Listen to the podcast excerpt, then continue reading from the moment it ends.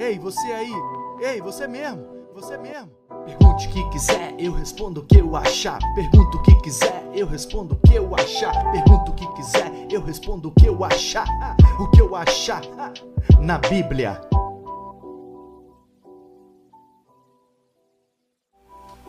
Pastor, eu gostaria de saber se o povo palestino é da mesma linhagem do povo de Israel. Rosa querida, florzinha do meu jardim. Obrigado pela pergunta, muito interessante, muito legal, pertinente demais essa pergunta. Então vamos lá, vou ler um texto para começar a responder a pergunta, tá bom? Gênesis capítulo 16. Ora, Sarai mulher de Abrão, não lhe dava filhos. Tendo, porém, uma serva egípcia por nome Agar, disse Sarai a Abrão: Eis que o Senhor me tem impedido de dar à luz filhos. Toma, pois, a minha serva, e assim me edificarei com os filhos por meio dela. E Abrão anuiu o conselho de Sarai. Então Sarai, mulher de Abrão, tomou Agar egípcia, sua serva, e deu-a por mulher a Abrão, seu marido, depois de ter ele habitado por dez anos na terra de Canaã. Tá entendendo? Sarai não pode ter filho, ainda é Abrão. Ainda não é Sara e Abraão, é Sarai e Abrão. E ela tem uma empregada, uma escrava, uma serva, por nome Agar. Ela não pode ter filho. Naquele tempo a cultura era o seguinte: o escravo, o servo, o empregado, pertence ao patrão. Ele não tem direito a nada. Então qual é a ideia da Sarai? Vou dar Agar, o Abrão faz um filho na Agar quando nasceu o menino, eu pego ele para mim, porque a escrava não tem direito a nada. O filho dela eu posso tomar como meu filho. E pronto. Aí disse Sarai a Abrão: Toma a mulher, Agar. Ele a possuiu e ela concebeu. Vendo ela que havia concebido, foi sua senhora por ela desprezada. Aí Agar engravidou e ficou tirando onda com a Sarai, entendeu? Eu tenho filho, você não tem, eu engravidei, você não engravida. Sei lá o que, que ela falava. Eu sei que a Sarai ficou bolada chegou para Abraão e disse: Seja sobre ti a afronta que se me fez a mim. Eu te dei a minha serva para possuíres, ela, porém, vendo que concebeu, desprezou-me. Julgue o Senhor entre mim e ti. Ficou bolado. Respondeu Abraão a Sarai: A tua serva está nas tuas mãos, procede segundo o melhor te parecer. Sarai humilhou-a.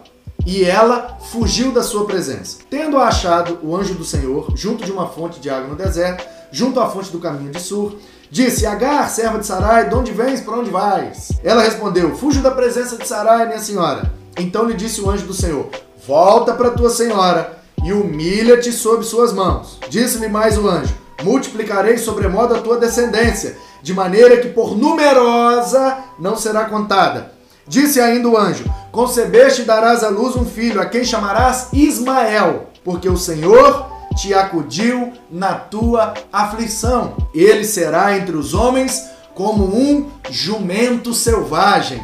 A sua mão será contra todos e a mão de todos contra ele, e habitará fronteiro a todos os seus irmãos. Então ela invocou o nome do Senhor que lhe falava: Tu és Deus que vê, pois disse ela: Não olhei eu neste lugar para aquele que me vê. Por isso, aquele poço se chama Beer Laai Roi está entre Cádiz e Bered. Agar deu à luz um filho a Abrão. E Abrão, a seu filho que lhe dera Agar, chamou-lhe Ismael. Era Abrão de 86 anos quando Agar deu à luz a Ismael.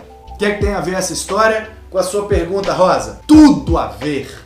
Porque lá na Palestina, aquele território onde habitou no passado as doze tribos de Israel, desde o sul, Mar Morto, até o norte, além do Mar da Galileia, toda aquela faixa de terra cortada pelo Rio Jordão era conhecida como Palestina, é ainda conhecida. Então, o povo de Israel habitou naquele território por completo.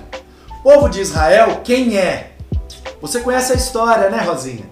O Abrão se tornou Abraão depois da experiência que teve com Deus. Sarai se tornou Sara depois da experiência que teve com Deus. E eles engravidaram. Mesmo de idade muito avançada, Sara engravidou. E aí, Rosa, ela gerou um menino chamado Isaac. O que, que aconteceu? Ismael é o primogênito do Abraão. Isaac é o primogênito da Sara. Aí é que começa a briga. Os ismaelitas são os descendentes do Ismael, filho de Abraão com Agar. Eles dizem: a terra é nossa, Porque Deus prometeu a terra para Abraão, nosso pai.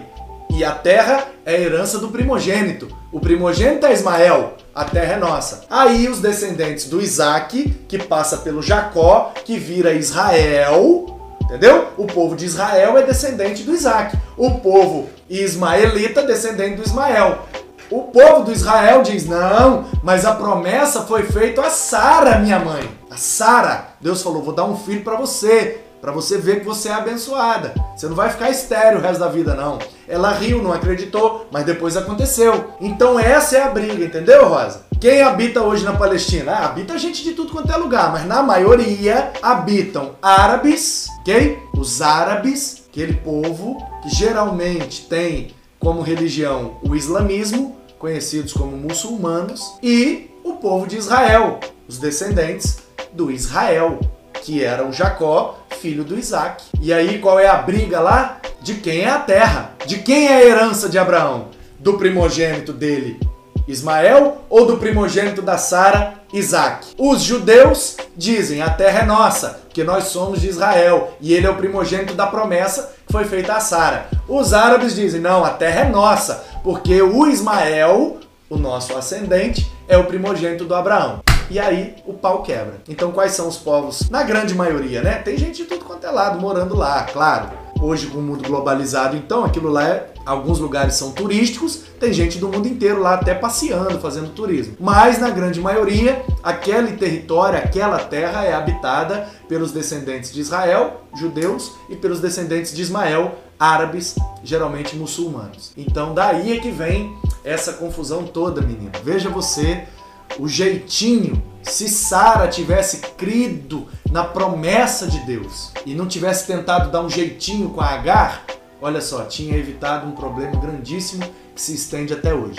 Qual é a lição que a gente aprende aqui? Não tente dar jeitinho. Se Deus prometeu algo, espere o tempo certo e ele vai conceder. Obrigado, Rosa, pela sua pergunta. Deus abençoe.